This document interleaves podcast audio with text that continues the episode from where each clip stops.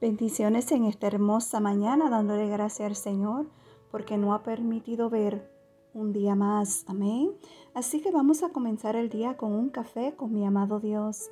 El tema de hoy es el que me ama, mi palabra guardará. Si vamos al libro de Juan capítulo 14, versículo 23-24, la palabra de Dios nos dice, respondió Jesús y le dijo, el que me ama, mi palabra guardará, y mi Padre le amará, y vendremos a Él y haremos morada con Él. El que no me ama no guardará mis palabras. Sabes, amar a Dios va mucho más allá de expresarlo en palabras. Se muestra a través de nuestros actos. El verdadero amor a Dios conlleva compromiso, lealtad, fidelidad y obediencia a su palabra. Amén. Que tengas un bendecido día. Shalom.